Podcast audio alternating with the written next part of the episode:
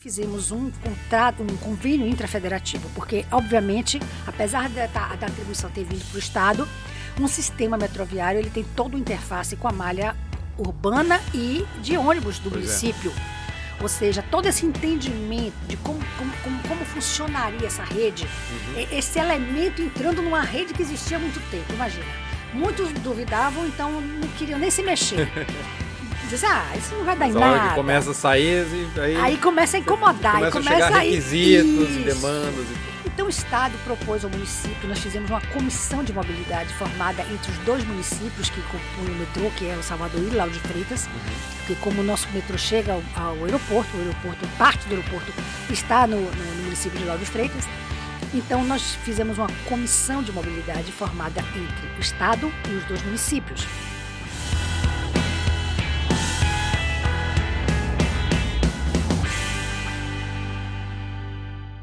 Olá, amigos do Capital Projects Podcast. Eu sou o André Chão e estou aqui para mais uma conversa aberta sobre os desafios da gestão de projetos de capital. Nessa nossa série de episódios gravados aqui em Salvador, hoje nós estamos encerrando com o último dos episódios gravados aqui em estúdio e não podia encerrar de melhor maneira do que falando de um projeto muito complexo e que tem um impacto na vida de milhares de pessoas, que é um projeto de implantação de metrô numa grande metrópole. E para falar de um projeto tão desafiador, tanto na sua implantação quanto na sua operação, eu estou aqui com a Ana Cláudia Nascimento e Souza, diretora-presidente da Companhia de Transportes do Estado da Bahia. Ela é formada em Engenharia Civil na Universidade da Bahia, a Federal da Bahia, tem experiência em gestão de projetos públicos nas áreas de saneamento, irrigação e mobilidade urbana e também em projetos privados. A Ana Cláudia tem atuado fortemente na última década com mobilidade urbana, passando da posição de diretora de mobilidade urbana do Estado da Bahia a diretora-presidente da Companhia de Transportes do Estado. E hoje nós vamos aqui falar da PPP do metrô de Salvador. Ana, muito obrigado pela sua participação aqui no Capital Projects Podcast. Obrigada também pelo convite, é um prazer falar um pouco dessa experiência que tivemos aqui em nossa cidade. É um prazer é todo meu. Estou muito curioso para saber mais detalhes sobre o projeto, um projeto que tem um Sim. impacto tão grande, com seus benefícios tão grandes, mas também com as suas complexidades tão grandes. Mas para a gente começar, conte um pouquinho para o nosso público a respeito da tua trajetória e como que você se envolveu com mobilidade urbana e depois entrou nesse grande projeto. Pois então, no, no currículo mesmo você já deu uma pincelada, eu comecei na área de saneamento, trabalhando também tanto na área, na área privada como no Estado, né, com programas grandes, como foi o programa de saneamento do Bahia Azul, despoluição da Bahia de Todos os Santos. Foi um grande programa aqui também do Estado, onde nós fizemos assim essa gestão também de, de grandes projetos eh, de saneamento básico. Então, ah, foram mais de 12 anos nessa trajetória. Depois eu saí, fui para iniciativa privada, fui para a implantação de shopping center. Olha, outro projeto fácil de lidar também. Não é? Eh, grandes desafios também, que foi desde a implantação, início de operação, até a operação e aí venda para um grupo maior. E aí eu me retirei, que eu era administrativo financeiro.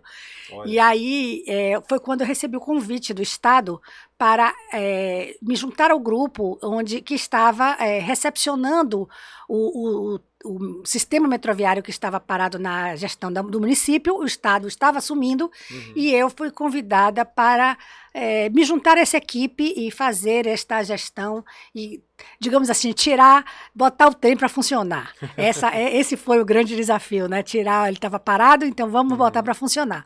E aí fiquei, como você falou, eu tenho 12 anos nessa questão. Entrei como é, diretora de mobilidade urbana da Secretaria de Desenvolvimento Urbano, Uhum. com o papel de justamente iniciar o edital de PPP do, de parceria público-privada eh, da para a implantação do sistema metroviário.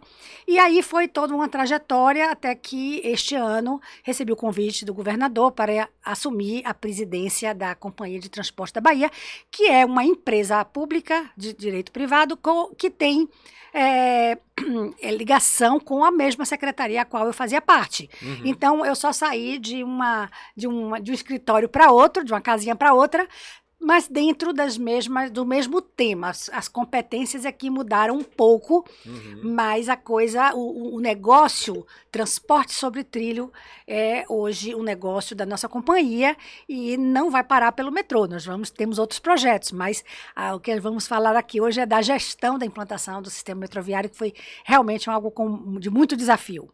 Eu imagino, você pegou todo o processo desde que o Estado assumiu, né? E hoje você tem as linhas operando e tudo mais para a gente também comentar um pouquinho do contexto em relação à modalidade dessa parceria, né? A parceria público-privada, o que, que ela traz de diferente no modelo tradicional de que o Estado vai lá e contrata uma construção, depois ele contrata uma operação ou assume uma operação. Quais são as características específicas de um contrato de PPP? e o que, que ele traz de benefícios e o que, que ele acrescenta, às vezes, talvez, de complexidade também. Sim, é, eu digo sempre que sistema, é, projetos complexos e de, de longo tempo de duração e de funcionamamento, eles é, têm grandes benefícios de serem projetos implantados por meio de uma parceria público-privada. Por quê? Porque o, o, o coração de um contrato de PPP é a matriz de risco. Uhum. Se você faz uma matriz de risco, se você constrói desde lá do edital uma matriz de risco bem equilibrada, onde você atribui ao privado e ao público aqueles riscos que a ele de fato compete resolver, é, você tem um contrato que fica atrativo e é, interessante para as duas partes. Uhum. Nada é bom se não for bom para os dois lados. Sim, então, inviável. se eu não fizer uma matriz que dê segurança para o privado, ele não vem. Uhum.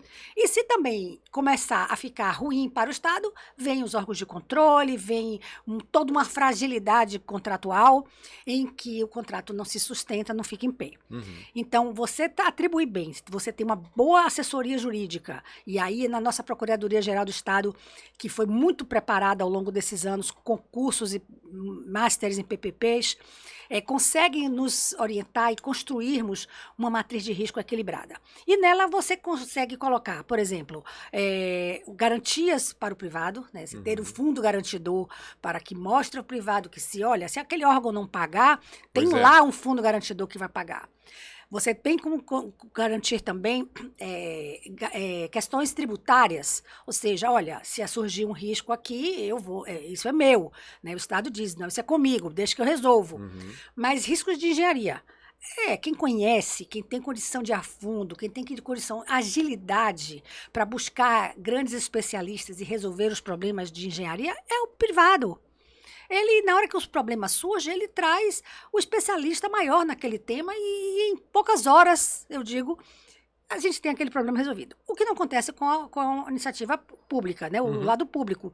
Nós temos é, ingessa, um sistema engessado ritos de ritos, de licitação, etc, etc, que nos dá uma, um tempo maior para a solução de problemas uhum. que às vezes precisa de uma resposta imediata. Então, a gente fazer, construir bem essa matriz de risco é o sucesso do contrato. Você vê, o nosso contrato é um contrato que já tem 10 anos de assinado, fez agora em outubro. E, no entanto, ele no mercado, digo nacionalmente, ele ainda é considerado um contrato é, assim. Benchmark. Benchmark. Ele é um contrato de referência no Brasil. Por, por ser um contrato equilibrado, uhum. um contrato que dá conforto às partes. E eu imagino que deva ser complexo já de partida esse, essa primeira etapa, porque, como você comentou, você tem objetivos que são comuns dentro de uma matriz como essa, e você tem objetivos que são conflitantes no sentido de que, por, pelo lado da, da, da parte pública, você vai querer o máximo benefício ao, ao menor custo, ou custo para o usuário, ou custo para o Estado.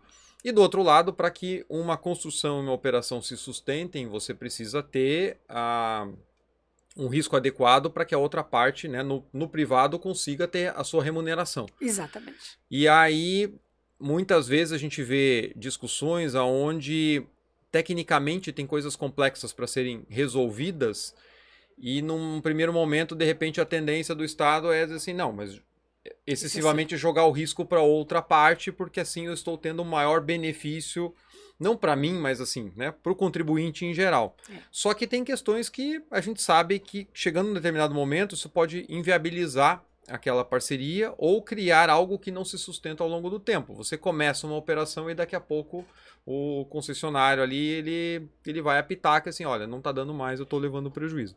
Então imagino que já essa construção da matriz de risco já deva ser muito complexa para você, inclusive internamente dentro da, das várias áreas de controle, conseguir separar essas responsabilidades de uma maneira de fato equilibrada. Assim, isso aqui não, de fato, nesse projeto a gente tem essa característica e se a gente não puxar o risco para cá, a gente vai inviabilizar lá na frente. Né? Exatamente. Nós temos várias etapas até chegar, digamos, ao último passo, que seria uma arbitragem. Uhum. Quando as coisas não estão confortáveis, nós fazemos, sentamos e fazemos equilíbrios ao contrato, né, de diversas maneiras, ou, ou, seja, quando se porque o nome já diz, é uma parceria. Pois é. Né? O primeiro P é de parceria. Então, quem, o objetivo é o, o serviço. é diferente quando a gente faz uma obra pública que você contrata uma obra. Uhum. Eu estou contratando um serviço é. e o cliente é o usuário. Então, nós dois, público e privado, temos que encontrar a menor forma que aquele serviço não sofra descontinuidade, ele mantenha a sua qualidade. Por isso, nós temos também fortes, é, um capítulo inteiro, um, um anexo inteiro sobre indicadores de desempenho. Esses indicadores de desempenho são avaliados por um verificador independente uhum. é, que está entre as duas partes, né? É, inter, é um interlocutor entre as duas partes, e ele acompanha esses indicadores de desempenho e esses, é, se cair ao ponto de determinada nota, ele pode impactar financeiramente no contrato. Ou seja, uhum, dói sim. no bolso se ele não estiver prestando um serviço de qualidade. Então, é, voltando à questão da. da quando não está quando está desequilibrado alguma das, para algum dos lados, a gente tem que sentar e resolver.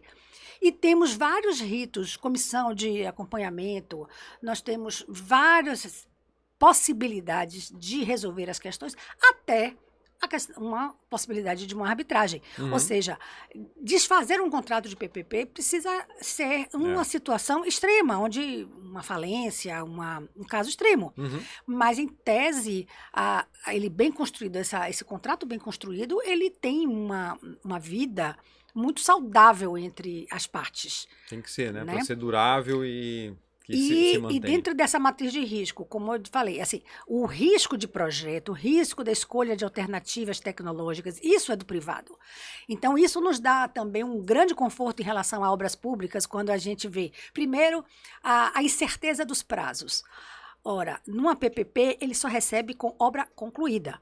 A gente faz por Olha. etapas. Ok, não é a obra inteira ah, concluída. É. Mas, digamos, é uma estação, como foi o metrô. Na hora que uma estação ficou pronta, pronta para operar, ele recebeu por aquela estação. Hum.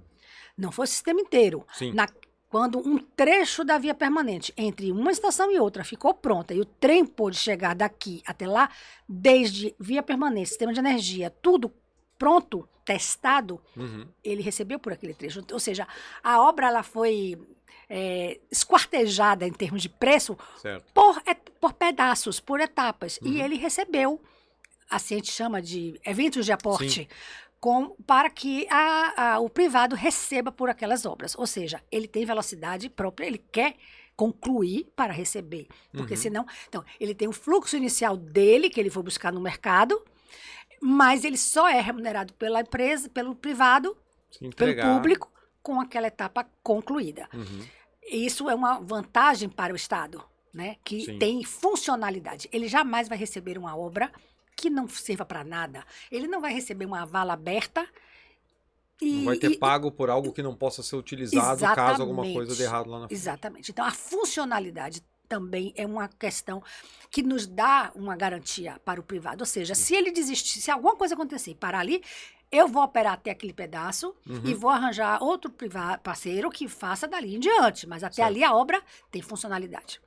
Bacana. E também ele é a questão da, da qualidade da obra. Uhum. Como ele vai operar, e normalmente uma PPP de 25, 30, 35 anos, ele vai fazer conta para que tenha um menor custo operacional. Uhum. Então, isso ah, pressupõe uma boa qualidade de implantação.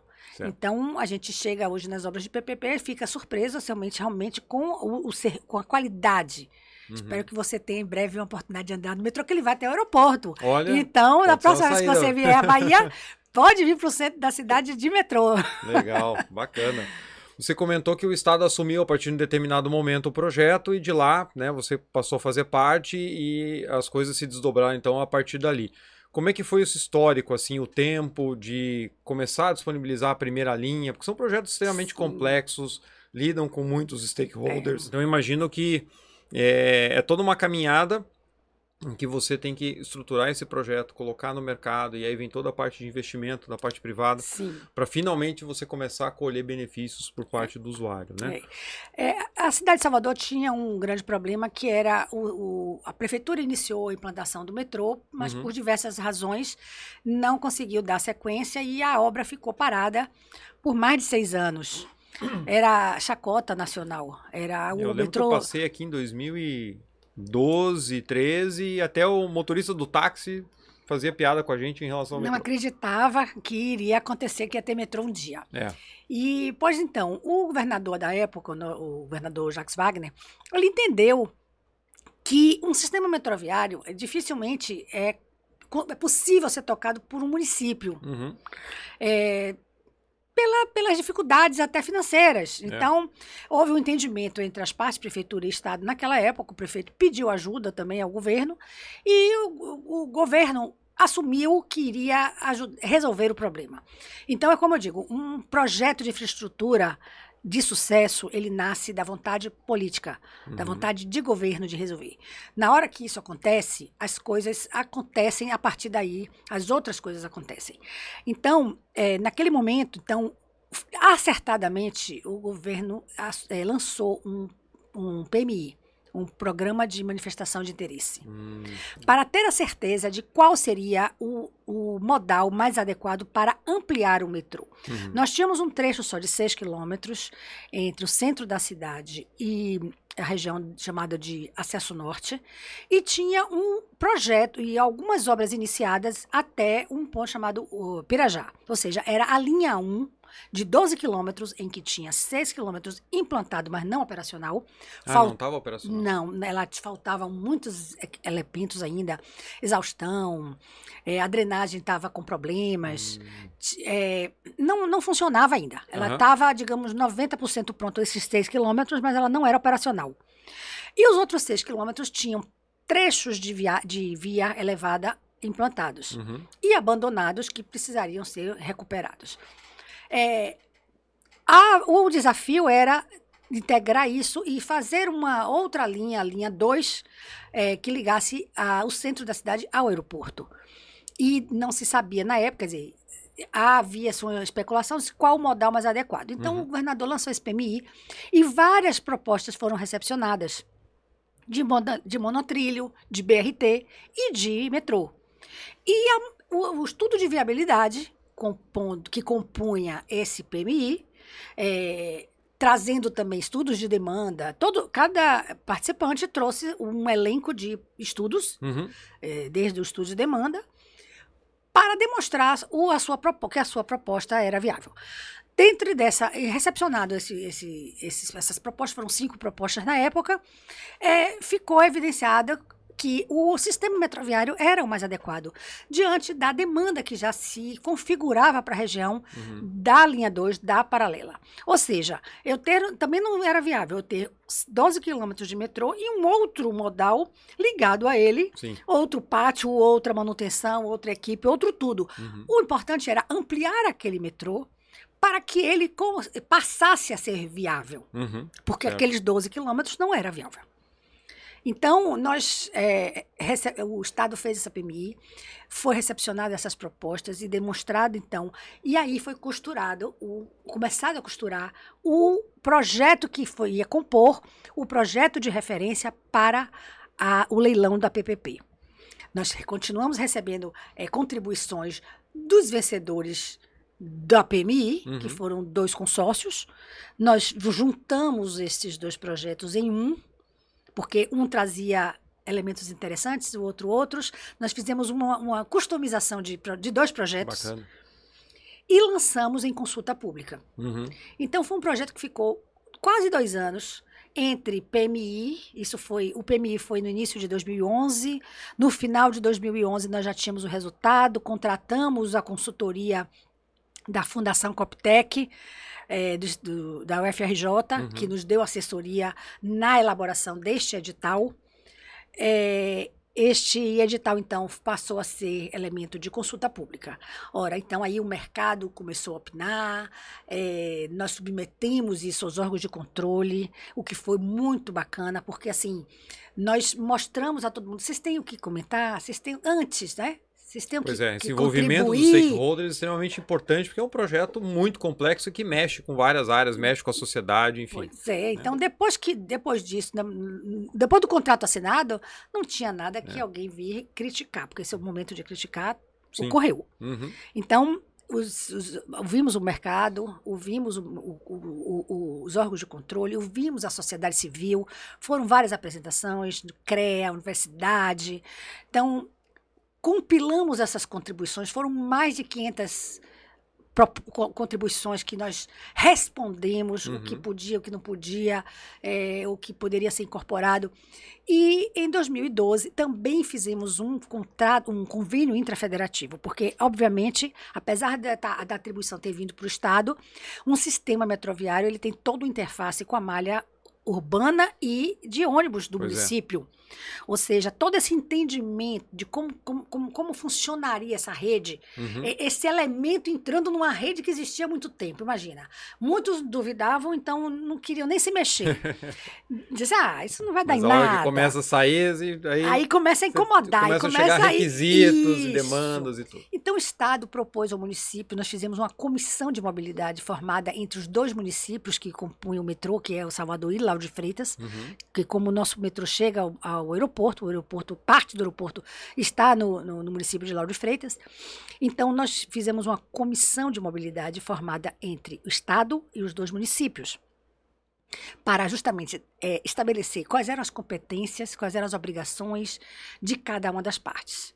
Isso foi firmado entre executivos, uhum. os, os, executivos máximos, e nós aí partimos então para de, debruçado nisso fazer um contrato de programa, de, é, justamente abrindo essas responsabilidades. Olha, município, você tem que fazer isso. Olha, Estado, você tem que fazer sistema viário aqui, aqui, aqui, para poder desafogar a obra, porque a obra vai impactar aqui. Olha, município, você tem que otimizar suas linhas de ônibus para que não concorra. Uhum. Então, teve obrigações de parte a parte estabelecidas em um documento que a gente denominou contrato de programa. E ele fez parte do ele é um anexo ao contrato de PPP. de PPP. Então, o privado também, quando olhou o edital, viu só, olha, já, eles já se entenderam com o é, município. É, senão você entra num risco ali, poxa, Imagina. entre Estado e município não está resolvido, eu que vou entrar com o meu risco de, de execução. Quem sou eu depois... na fila, né? Quem sou eu para resolver esse problema aí é. que é institucional? Uhum. Então, ele vendo esses elementos ali disponíveis, ele já viu como um, um ponto de, de conforto e garantia. Aí ele é, fizemos esse então o, o edital fomos para a rua, como, fomos para o leilão na Bovespa, é, em maio de 2013. 2013. 12, perdão, perdão, 2012, junho de 2012. Foi um processo rápido. Começou as consultas lá em começo de 2011, metade de 2012 você Desculpe, já tava... foi 2013. Em junho de 2013. Hum, mesmo assim. Nós fizemos o, o leilão. Uhum. Outubro, nós assinamos o contrato, logrou a, a vencedora, a, o consórcio CCR, uhum. Metrô Bahia, que é uma concessionária é, renomada no país inteiro, é, com várias concessões. É. A primeira concessão de metrô foi na linha 4 em São Paulo, é uhum. é da é da CCR. Então ela traz um benchmark muito grande dentro da própria estrutura dela. Sim. Então, Mas além da know-how ela tem uma equipe operação. aqui, mas ela tem equipes a quem recorrer caso as coisas, coisas diferentes aconteçam. É. Né? Então, em outubro de 2013, nós firmamos o contrato e ele tinha um grande desafio, que era botar este primeiro trecho que estava parado para andar, estava parado, ele tinha que botar para andar para a Copa. Então, em 2014, ele tinha que botar para funcionar. Então, Olha. imagina a loucura. Então, é o que eu digo. Foram... Fora todo o resto que já estava acontecendo para a Copa, e aí eu já tô, que a gente sabe. Quando né? eu estou contando aqui, de, eu estou falando assim, olha, olha quantos obstáculos nós já vencemos. Um contrato, assinar um contrato de programa desse não é fácil. Um, uhum. um convênio intrafederativo, até, quando eu digo assim, firmamos um convênio intrafederativo, é, parece que chegou o papel e o prefeito assinou. É, duas é reuniões está resolvido. Não, não, não, não. São muitas negociações. Claro para que este documento seja firmado. Então, eu digo sempre que é, é como se fosse uma corrida de obstáculo. Uhum. A gente uhum. vai e vai vencendo cada uma, vai vencendo cada uma. Hum, mas quando a gente vê que vence, aí a gente fica se fortalece para os próximos Com passos, né? certeza. né? Então, é, a CCR tinha esse desafio, mas não era um desafio só dela, né? A gente também tinha que ajudar, destravar coisas e se as, se as licenças estivessem demorando a sair, uhum. a gente ia ajudar. Então, era realmente um trabalho, foi um trabalho muito bacana de parceria. E eles operaram na Copa e daí em diante. Foi até, dez, até fevereiro de 2019, nós, nós tivemos o sistema totalmente em plena operação. É, e isso mas como eu falei. Menos de cinco a... anos desde aquele marco, né, desde a entrega da. da olha, da você tem uma ideia. Olha... Dezembro de 15, nós já tínhamos a linha 1 completa até. Completa com, com os 12 quilômetros. Com os 12 quilômetros. Aquele trecho que faltou, uhum. fizemos em mais um ano, começamos a operar. Olha. E aí começou o trecho da linha 2, que partia do acesso norte, da integração com a linha 1. Um, que isso e aí zero, foi, né? E isso tivemos vários, vários momentos ao longo desse tempo, com várias inaugurações.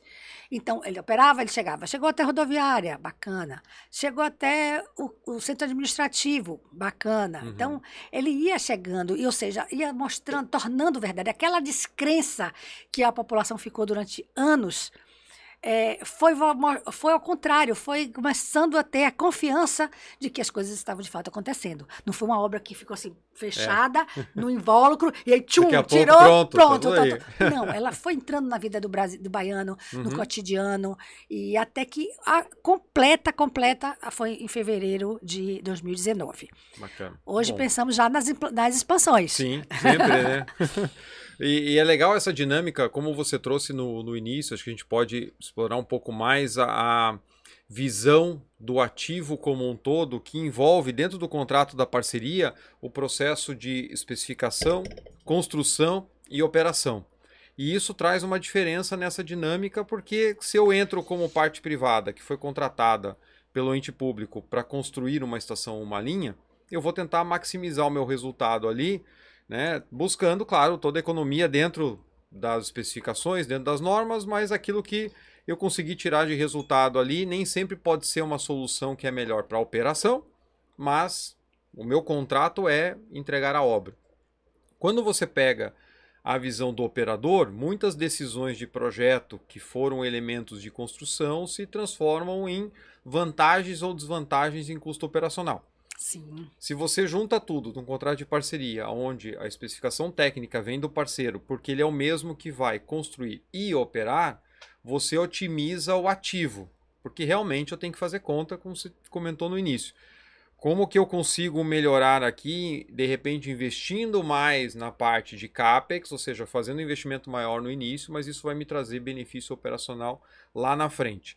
E aí o papel do ente público é mais fiscalizar e, claro, ter situações de contorno para que não haja abuso da outra parte privada, que, embora ela vá operar, eu preciso garantir que a especificação mínima que eu coloquei aqui seja garantida. Exatamente. Dali para melhor. Como é que é essa dinâmica do ponto de vista do Estado, assim, né? Essas decisões mais técnicas que envolvem, de repente, pesquisas pela outra parte para poder otimizar o resultado e, às vezes, até trazendo melhorias em relação é. àquilo que foi especificado. É, nós temos Durante a implantação, nós tivemos a, uma assessoria de um certificador, uhum. de uma empresa certificadora, uma empresa de consultoria, que nos apoiava a, a cada momento que ele apresentava uma alteração de projeto visando uma melhoria, uma melhoria nós tínhamos, por, pelo lado do, do Estado, uma empresa que nos assessorasse nessa comprovação que essa melhoria era fato. Uhum. Daí ele, é, a gente autorizava a melhoria e ele fazia a, a obra do jeito que ele estava colocando. Mas uma coisa que a gente não. Isso durante a implantação. Hoje nós temos um sistema implantado, mas isso Sim. não para, porque a tecnologia está aí. Então, um exemplo do que você está falando aí são as bilheteiros, os, os bilheteiros. Uhum. Eles trocaram, é, tinha cabine com vários pontos de bilheteiros. Hoje eles têm as máquinas de autosserviço Basta botar uma pessoa auxiliando Sim. as pessoas a usarem, incentiva a usar com créditos no, no é, pela, pela, pela internet. Então, uhum. o, o, jovem já consegue, o idoso talvez não, então, mas tem alguém lá que auxilie a, a, colocar. Ou seja, ele. Mas isso não, interfer, não interferindo nos indicadores de desempenho, não havendo nas pesquisas de satisfação crítica do usuário que pontue ele para baixo, uhum. é um problema dele. Eu só vou, a gente vai acompanhar é, é, que para que a operação não esteja sendo prejudicada. Uhum. Então, essa questão do, do, do, do, maximizar o custo, desde a implantação como operação, é uma máxima que ele vai ter durante todo o contrato. como ele pode economizar energia, Uhum. Né? Entrar para o programa de energia renovável, energia limpa, ok, ele tem que pedir autorização ao concedente, o concedente vai olhar, examinar, com auxílio, auxílio de suas consultorias, comprovou uhum. que aquilo. Mas é risco dele. Ele vai. Se ele vai investir e vai ganhar, é um, é um, é um privilégio, assim, é uma premissa faz que parte faz parte do, do negócio. Uhum do, do jogo da PPP. Ao menos que não esteja constante nos, nos, no contrato. Sim. Porque aí se caracteriza como um, um, um negócio associado. Então, se ele trouxer uma oportunidade nova que não está no, no, contrato, ele pode chamar o Estado e dizer assim: venha ser meu parceiro. E aí ganha os dois. Uhum como hoje nós já estamos estudando a questão da energia, a própria energia renovável. Não era uma coisa prevista, uhum. ele está trazendo e a gente está sentando para discutir de que forma os dois podem ganhar. Então, é, isso é um, uma prática de todo, durante todo o contrato de PPP. Então, uhum. nós temos que é, estar antenados também com as alterações, com as mudanças, com as possibilidades novas que vêm, é, trazidas por eles ou não. A gente também pode trazer uma proposta de dizer, olha, é, por que, que você não explora isso aqui, essa área aqui? Né? Então, é, são negócios associados também. O Estado uhum. pode entregar uma área e dizer, apresente um projeto associado para essa área que traga. Porque o que, que acontece? A gente tudo, é, como eu falei, é o serviço do metrô. Sim. A gente quer ma atender mais gente, aumentar a capacidade, aumentar o, o, o, o leque de atendimento. Uhum. Então, coisas, ações que, que, que, promovam esse aumento do atendimento é, são vistas, bem vistas para as duas partes. Sim. Soma nos dois lados, né? Isso Exatamente. É Melhora para o usuário também. Porque no contrato bem equilibrado, quando. É, exatamente, se ele desequilibra, o Estado tem que chegar junto. É. E isso chegar junto significa recurso. Uhum. Então, ninguém quer. Vamos lá, vamos fazer de tudo para melhorar, para termos uma, uma, uma operação é, estabilizada. Excelente. Tem um outro ponto que eu tenho curiosidade de saber como é que funciona num contrato como esse, porque, como a gente falou do risco que é assumido pela parte privada, que vai tanto fazer especificação técnica, como depois faz a construção e faz a operação, um fator que ele não controla é a parte da demanda. E a demanda é sempre uma projeção. Você vai fazer um contrato por 30, 35 anos, você não tem como afirmar exatamente quantos usuários vão passar pelo sistema. A remuneração ela vem via tarifa Existem vários mecanismos contratuais ali e tudo mais, mas é um dos fatores para esse tipo de projeto, falando até globalmente, sim, sim. mais difíceis e mais complexos de você estimar, né? Então, se você puder comentar um pouquinho a respeito sim. desse desafio, primeiro na parte da estimativa, e depois como que para esse projeto em específico para esse contrato, se tem gatilhos, olha, se a demanda ficar abaixo do que foi prevista, tem uma, uma complementação do Estado, se ficar acima, tem uma divisão, enfim, para a gente entender, porque é, a gente não consegue prever o futuro nessa precisão não. e com tanto tempo. não, você tocou realmente no ponto mais sensível do contrato. É realmente é a garantia deste, desta curva de demanda que a gente projetou lá atrás. Uhum. Exatamente. Foi feito um, um estudo em, com base na malha viária, na, nas linhas de ônibus, nas alimentações do metrô, foi previsto uma curva de demanda. E no contrato a gente coloca sempre como a banda, a gente chama bandas de demanda. Olha, é, essa é a curva que uhum. eu estou supostamente lhe garantindo. Se acontecer de 10% para cima ou 10% para baixo, problema seu. Você se vire. Ou seja, se a demanda for 10% menor, ele vai ser menos remunerado, remunerado, mas também se for até 10% acima, ele está ganhando a tá mais, tá ganhando não precisa mais. Não, repassar isso para o governo.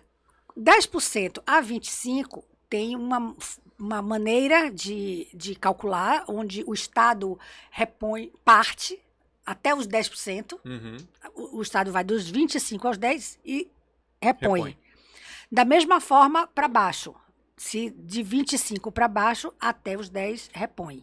De, Tá. de formas diferentes, de proporções diferentes. Uhum. Eu reponho tanto, você vai. Tem uma regra no contrato de bandas de demanda. Acima, da mesma forma. É, abaixo dos 65, a gente também. é, abaixo dos 75, teria uma maneira de, de, de, de reequilibrar também diferenciada. Ou Uhum. seja, tem tanto para baixo quanto para cima regras claras estabelecidas no contrato. Uhum. Mas, é claro, ninguém quer que fique para baixo. Sim. Então, quando o sistema acontece para baixo, a gente tem que buscar outros mecanismos, né, para a gente, o Estado não ficar eh, tendo que alimentar esta, esse bolsão de, de, de, de, de é déficit de demanda. Que você justamente fez a concessão para que o sistema, em teoria, possa rodar E- sozinho e e, tudo mais. Se você tiver que ficar aportando Aporta- todo mês ali tá para manter viva a operação, Sinal de que a questão não é só equilibrada para o privado, tem Sim, que estar pro Estado equilibrado para o Estado. Se o Estado está tendo que dar aquela mesada para o filho, uhum, todo mês, não tá bom. Então a gente tem que rever. Aí a gente. É o que acontece? A gente vê outras maneiras de aumentar a demanda. é, se estuda várias. aumentar o prazo da concessão. uhum. Tem vários mecanismos que podem ser estudados para que a gente retome esse ponto de equilíbrio do contrato. E, e também ah, isso, isso é dentro do. Mas a gente também está vivendo mundialmente um efeito dessas curvas de demanda que foi a pandemia. Sim, com certeza. Ou seja, até aqueles contratos bem equilibrados, eles sofreram, em média, no mundo, 18% de queda. pra Você tem uma ideia. Eu achei que ia ser do- mais, hein? É. O transporte público caiu, em média, 18%. Uhum. Seja pelo au- o teletrabalho, né, o home office, ou o choveu moto, né, o povo comprou moto Uhum. como quem compra um cafezinho. Então, é, são mecanismos. A pró- própria bicicleta, o É. muita gente passou a usar, andar mais a pé, Uhum. por, por desemprego mesmo. É. Então, o transporte público no mundo caiu muito. Então, esse é um efeito que está acontecendo em todos os sistemas de terem que rever suas curvas de demanda. Você Uhum. tocou realmente no ponto, eh, digamos assim, na ferida do contrato, de um contrato de metrô. É, não, mas é que não tem como, né? Seja É. metrô, seja uma ponte, uma estrada tarifada, assim, sempre que você tem a remuneração da outra parte atrelada à, à contribuição dos usuários ali pela tarifa e tudo mais, você fazer uma projeção é inevitável. Aquilo é, é o, é o coração do contrato, é onde a outra parte vai olhar e, poxa, se eu em 30, 35 anos tiver essa receita aqui, o que, que eu posso investir, não É. só no CAPEX, mas na manutenção, operação, etc.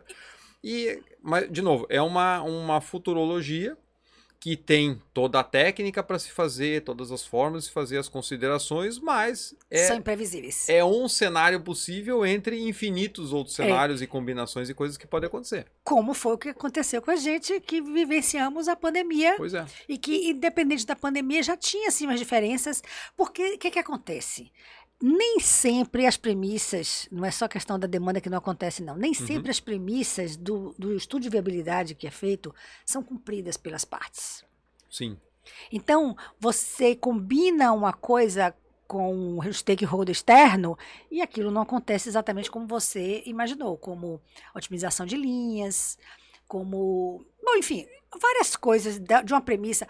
O próprio governo pode decidir não aumentar a tarifa. Uhum. Sim. Então, aquele plano de negócio, aquele vale for money que ficou ali de uma forma, ele, ele foi calculado em cima de uma tarifa de remuneração. Se aquilo, uma tarifa, e aí é bom que eu faça uma distinção aqui para vocês. É diferente a tarifa de remuneração de tarifa pública. A tarifa de remuneração é aquela que eu pago para a concessionária. Certo. E eu pago por passageiro transportado. Isso é outra garantia interessante para a concessionária, Uhum. porque independe da política pública de transporte. Se o governo resolver dar gratuidade e não meia passagem ao estudante, é um problema de governo. Não ele é vai a ter que concessionária que vai pagar ela essa conta. Não é. Então, ele, ele é remunerado X por passageiro transportado. Uhum. Seja gratuito, seja meia passagem.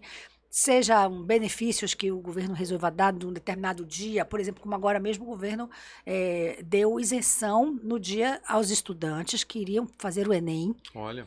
No dia do Enem, Uhum. a, o metrô foi gratuito. Então, foi uma decisão de governo. A concessionária não tem nada com isso, Uhum. né? Mas isso entra numa conta. Claro. Entra numa conta e quem aí a gente tem que olhar direitinho como é que isso reflete, né? Então, é, é, é, premissas de um estudo de viabilidade nem sempre são cumpridos. Às vezes menos, às vezes até mais. Uhum. É. Você pode ter o contrário também, O pode ter uma contrário. demanda excedente, você pode ter, poxa, um- outros projetos complementares que trouxeram remunerações adicionais e tudo mais. Isso. Quer dizer, o, o, o cenário ele é dinâmico De- e você não vai travar tudo em décadas a partir de um business Exatamente. case que vai ser feito à risca em todos os pontos. né? Mas também o contrato prevê a possibilidade de uma revisão contratual. Uhum. A partir de um determinado. Não posso prever que um contrato de 30 anos É. fique engessado com aquelas premissas lá de trás. Chega um momento que a gente tem que sentar e dizer assim: vamos, vamos rever nosso, nossas regras aqui, Uhum. vamos ver o que é que não está bom para um e para outro e vamos reequilibrar. Então, o contrato revê, prevê essas, essas possibilidades. Aham. Como eu falei, o, o litígio é o último dos últimos. Dos, Sim, porque não é interessante para ninguém. né? Ninguém. Já pensou, a concessionária desiste, o Estado fica assim, puxa, e agora? O que é que eu faço? Como é que eu, eu não tenho estrutura funcional para operar o metrô? Uhum. Então, não, não é bom para nenhuma das partes É. é, uma, uma, uma situação extrema. E desse processo todo, desse ciclo de vida que você pôde acompanhar, se a gente pensar do momento né, onde o Estado assumiu até a hora que você começou as operações um pouco mais robustas, vamos dizer, porque você passou um período de obras naturalmente, né? Todo projeto de metrô é assim, você vai entregando por trechos e tudo, mas vamos dizer assim, o período de colocar o projeto de pé no mercado e chegar num contrato e estar fazendo a parte pesada de execução. Nesse tempo do ciclo de vida dele, o que, que você acha que é mais, foi mais complexo, assim, as maiores dificuldades entre você colocar um contrato desse no mercado e fazer ele funcionar até o início de operação ali? Eu acho que são sempre esses obstáculos externos que a gente vai viven vivenciando, né? Obtenções de licenças, que de- Uhum. não, coisas que não dependem apenas da, do ente Estado, Uhum. né? E, e, ou- e, e ente e a concessionária. É, depende de outros atores. Essa interlocução é, ampla é, é, tem que ser muito bem costurada Uhum. para que as coisas não travem, né?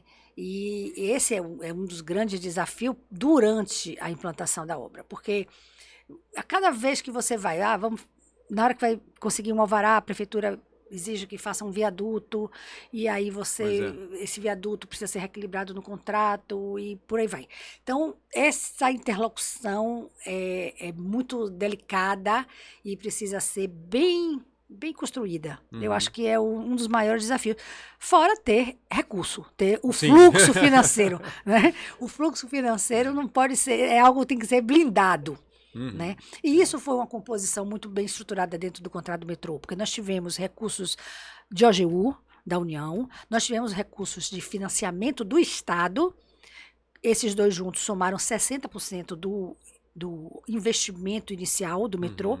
e o privado entrou com 40%, onde ele passou a receber através de contraprestações mensais ao longo da concessão. Uhum. Então, eles têm o estado, o privado tem várias maneiras de receber, seja pela tarifa, né, é, de remuneração, sejam com seus projetos associados, que ele Uhum. tem a liberdade de explorar, e tem as contraprestações anuais, que é o realmente o valor que ele recebe mensalmente ao longo da concessão. Certo. É, repondo tanto os 40% que ele botou, Uhum. quanto o- a diferença do operacional, porque a tarifa não é mérito de Salvador, nenhum lugar do mundo, a tarifa de remuneração paga a operação. Pois é. É uma operação cara, é uma operação de dizer, ah, mas o metrô está sendo subsidiado. É e sempre será. É. Não é o daqui só, é, Uhum. o de Londres Ônibus é. também, em muitos lugares. Pois né? é. Curitiba, metrô de até a Londres tarifa é. técnica é mais alta que a tarifa que a gente paga. Exatamente. O metrô de Londres é subsidiado, por que, que o nosso não seria? Tira- então tá bom, vamos tirar o subsídio. Para no dia seguinte, não ou tem metrô. ou não então a jeito. passagem vai custar 25 reais. É. Então, é, o- a, a- a tarifa pública é aquela que cabe no bolso do cidadão, Uhum. né, do usuário. A tarifa pública, que, a tarifa que o Estado paga, é aquela que cabe também no mês dali, daquela continha, mas tem a contraprestação que vai É. rep- repor tudo. Uhum. Então, se a gente consegue compor esse, esse, esse, eh, essa matriz financeira, onde entra a União entra fortemente, o Estado e o privado sendo remunerado, é o melhor dos mundos. A- hoje em dia, a gente discute muito na esfera federal para que haja um- uma ajuda maior nos sistemas de transportes públicos da- pela União Uhum. justamente por causa dessa, desse subsídio que já é comprovado. Sim. E a gente já vem conseguindo algumas coisas. As gratuidades, o governo federal recentemente deu uma- um repasse aos estados para repor as gratuidades, Uhum. pelo menos de idosos, né? Então, já é alguma coisa. Então, eh, se discute muito a formação de um fundo de mobilidade para que, veja bem, quantos em- empreendimentos ao, ao entorno dos sistemas metroviários são beneficiados por ter Pois um é. sistema de transporte. É. Da mesma forma que ah, o IPTU devia pegar um pedacinho Uhum. e dar para aquelas para o fundo nas regiões onde tem metrô. É onde você libera o maior potencial construtivo daqueles terrenos. Os terrenos têm essa, essa característica, não vou dizer privilégio, enfim, é a possibilidade de você construir mais porque você tem um sistema de transporte que Quantas- está ali embaixo. Né? Em São Paulo, isso é slogan de publicidade. tá Olha, está pagando- perto do metrô. É, E quem está pagando o metrô. Ninguém, né? pois é, é aí, né? Podia se criar um, um fundo, uma tarifa, uma, uma taxação Uhum. ali para que esses empreendimentos imobiliários eh, ajudassem a compor este, este, este subsídio, né? Uhum. Você- São discussões federais que estão aí na mesa e que acho que pode ser que venha ajudar a melhorar o sistema de transporte público. É, porque é todo um contexto, como você está trazendo, e você falou lá no começo da questão de quando o Estado acabou assumindo a PPP e tudo mais, é, sistemas de transporte, de mobilidade, etc., em grandes capitais, você sempre está interligado com a região metropolitana. Então, já não é uma Exatamente. questão municipal, já é uma questão estadual. Isso. E aí, pelo porte, pela necessidade dos investimentos, não é só metrô, é sistema de ônibus, é sistema viário, são aeroportos e tudo mais. Você precisa ter uma. Um nível de complexidade de investimento é tão alto que muitas vezes o próprio Estado não tem condições de arcar sozinho com isso.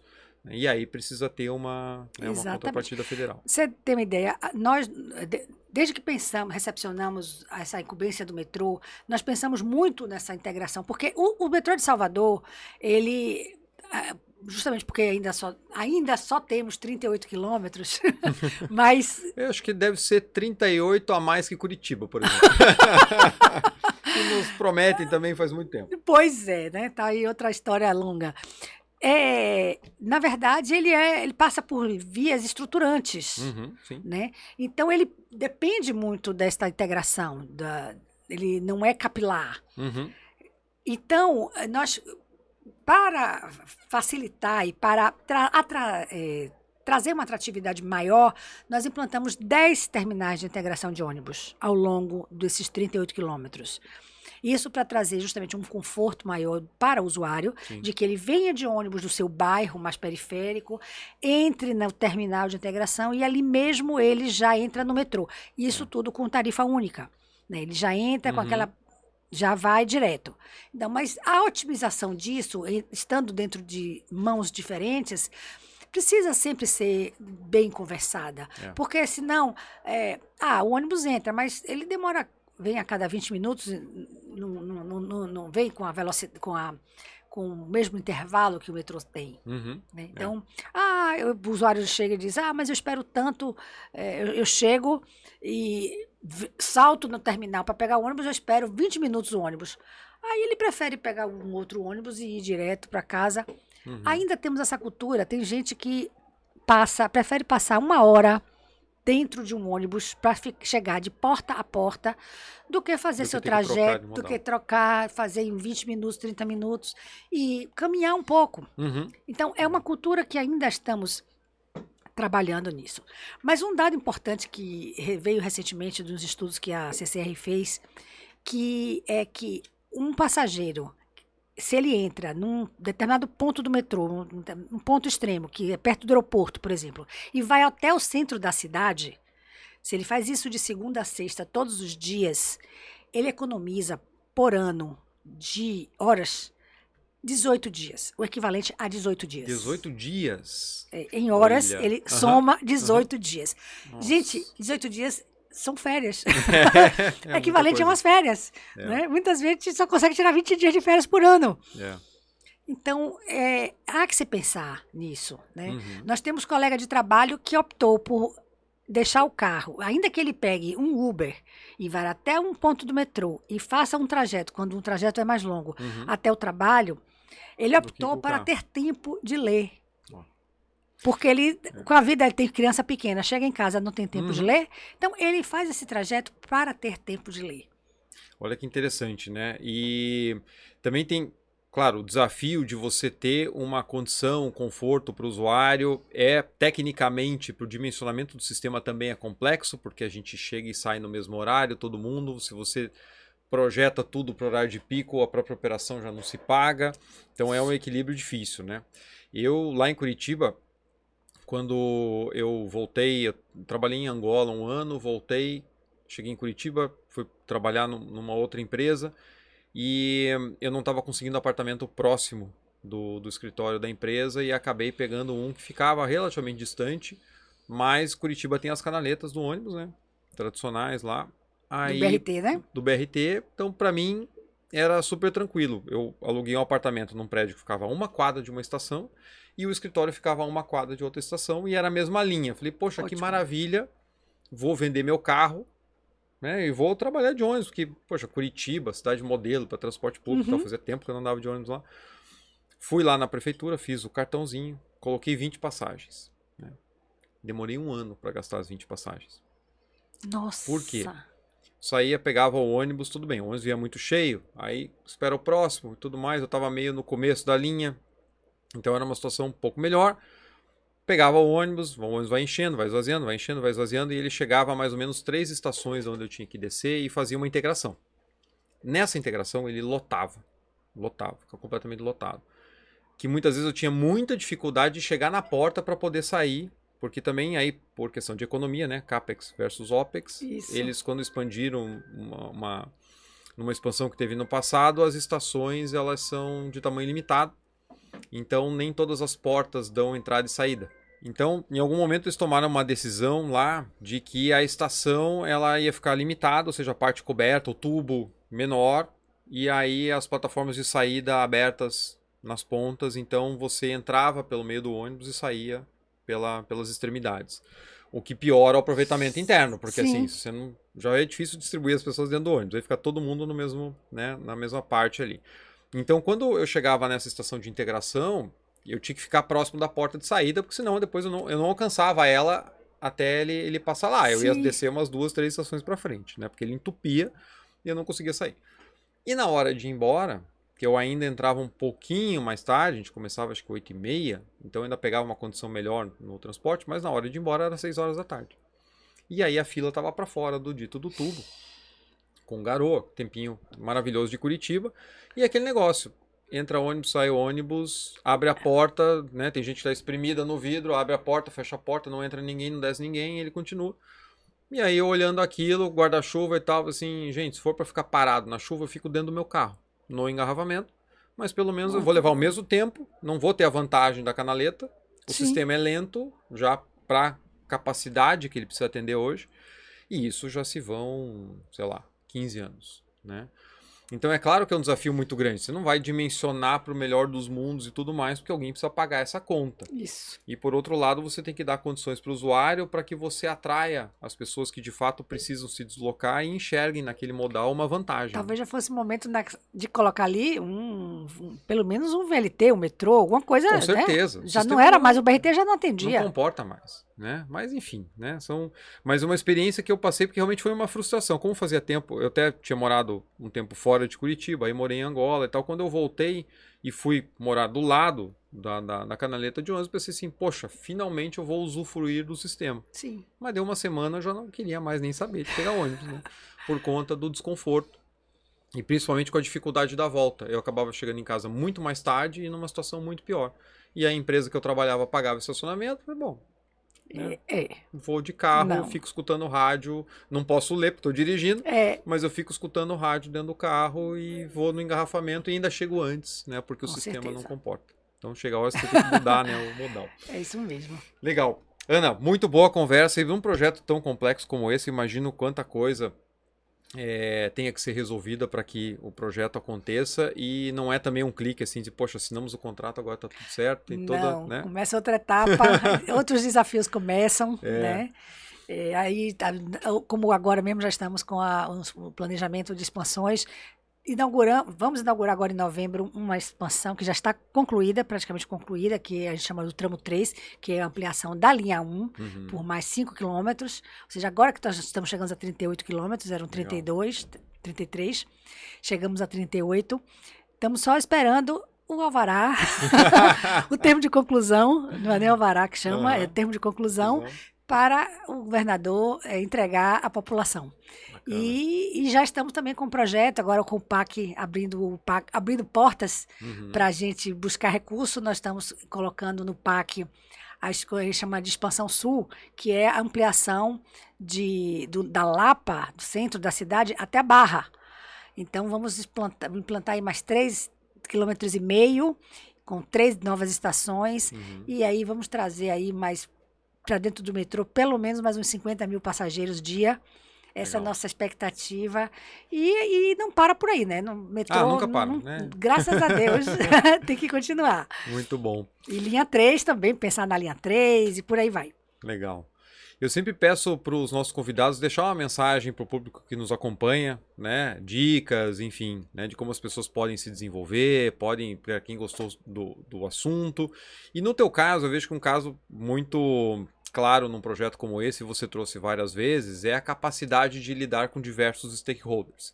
De saber que o mundo é essa coisa complexa e para fazer um projeto grande como esse, de grande impacto acontecer, você precisa dialogar com várias partes e compor o que, que vai finalmente entrar para o escopo, o que, que não tem condições de entrar para o escopo e conciliar as partes. Então, acho que dentro é. dessa linha né? É um, é um ponto bacana. Sim. E eu queria ouvir de você o que, que você deixa então de dicas para quem trabalha ou pretende trabalhar com projetos complexos e em todo ambiente a gente precisa utilizar esses soft skills, né? Essas Sim. habilidades. Então o que, que você deixa aqui para o público do Capital Projects Podcast? É, é importante que a gente realmente estabeleça um grupo de trabalho interinstitucional e em cada um dos órgãos envolvidos no primeiro, no, no, digamos assim, no primeiro rol, seja a Procuradoria-Geral, a Secretaria da Pasta, a Secretaria da Fazenda, Casa Civil, são secretarias dentro da estrutura do Estado que estão envolvidas diretamente com aquele projeto. Então uhum. tem que se montar um grupo de trabalho de pessoas que se dediquem a esse tema e que esse grupo é quem vai realmente fazer uma rotina de trabalho e aí vai junto é, buscar essas interlocuções, porque tem aspectos que são jurídicos, tem que recair na mão da PGE. Tem aspectos que são mais institucionais, tem que ir para a mão da Casa Civil. Uhum. Os aspectos técnicos tem que ficar com o dono da pasta, o dono do, do projeto, a é. pasta em que o projeto foi idealizado. No caso do Estado, é a SEDUR. Né?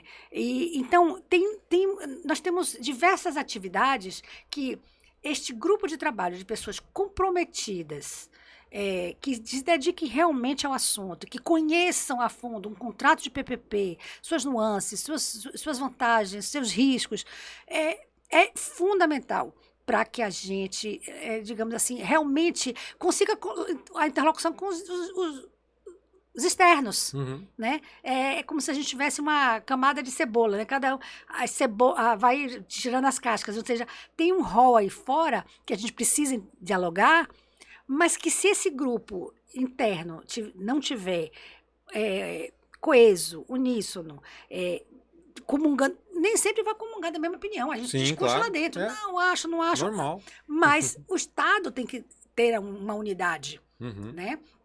Mas pessoas que se comprometam a resolver o problema dentro dessa esfera de Estado. Isso é fundamental para um sucesso de um contrato de PPP ou de concessão uhum. ou desta magnitude, assim, que tenha uma, uma, uma abrangência maior, né? Legal. Acho que é essa a mensagem. Ah, excelente. Ana, mais uma vez, muito obrigado. Foi um prazer contar contigo aqui no Capital Projects Podcast. Eu que agradeço a oportunidade, estou à disposição. Gosto muito de falar sobre infraestrutura, sobre engenharia, porque ela é, é, acaba sendo um, não apenas uma, uma coisa de limitada ali da engenharia, né? A gente uhum. falou aqui de, de usuários, de é, tem aspectos sociais, financeiros, econômicos, é. enfim, é, é, multidisciplinar. Um projeto desse abrange muitos aspectos e para mim foi um grande prazer, uma grande experiência participar também do podcast. Ah, que bom, o prazer foi meu. Estamos à disposição. Muito obrigado. Gente, olha que legal, né? Como é complexo fazer um projeto desse tipo, conciliar as partes conseguir fazer um engajamento de longo prazo, porque uma linha de metrô não se constrói de um dia para o outro, e conseguir conciliar esses vários aspectos da complexidade técnica, das questões operacionais, das questões econômicas, o benefício para a sociedade, enfim, tudo isso envolvido dentro de um projeto, dentro de um contrato que dura anos, não só na sua implantação, mas também na sua operação. Então foi muito bacana ouvir da Ana aqui um pouquinho desses desafios de tanto tempo à frente de um projeto como esse e tenho certeza que você curtiu também. Quero aproveitar para lembrar que agora em janeiro a gente vai ter as inscrições para a primeira turma de 2024 do GPI FEL, o curso de gestão de projetos industriais com o uso da metodologia FEL, e eu espero você lá para poder aprender sobre as melhores práticas de desenvolvimento de projetos, tanto na área industrial como também de infraestrutura. Agradeço também aos nossos membros aqui do canal que contribuem no Catarse lá todos os meses e que podem proporcionar situações como essa aqui, da gente estar em Salvador, em estúdio, gravando com grandes convidados e trazendo esse conteúdo para vocês. Então, para quem não se associou, fica aqui o meu convite. Com esse grande episódio, a gente encerra aqui a série em Salvador, que você está acompanhando aí em algumas semanas no Capital Projects Podcast. Não podia terminar da melhor forma. Eu quero agradecer a você que acompanhou toda essa série e eu vejo você de novo na semana que vem no próximo episódio. Até logo!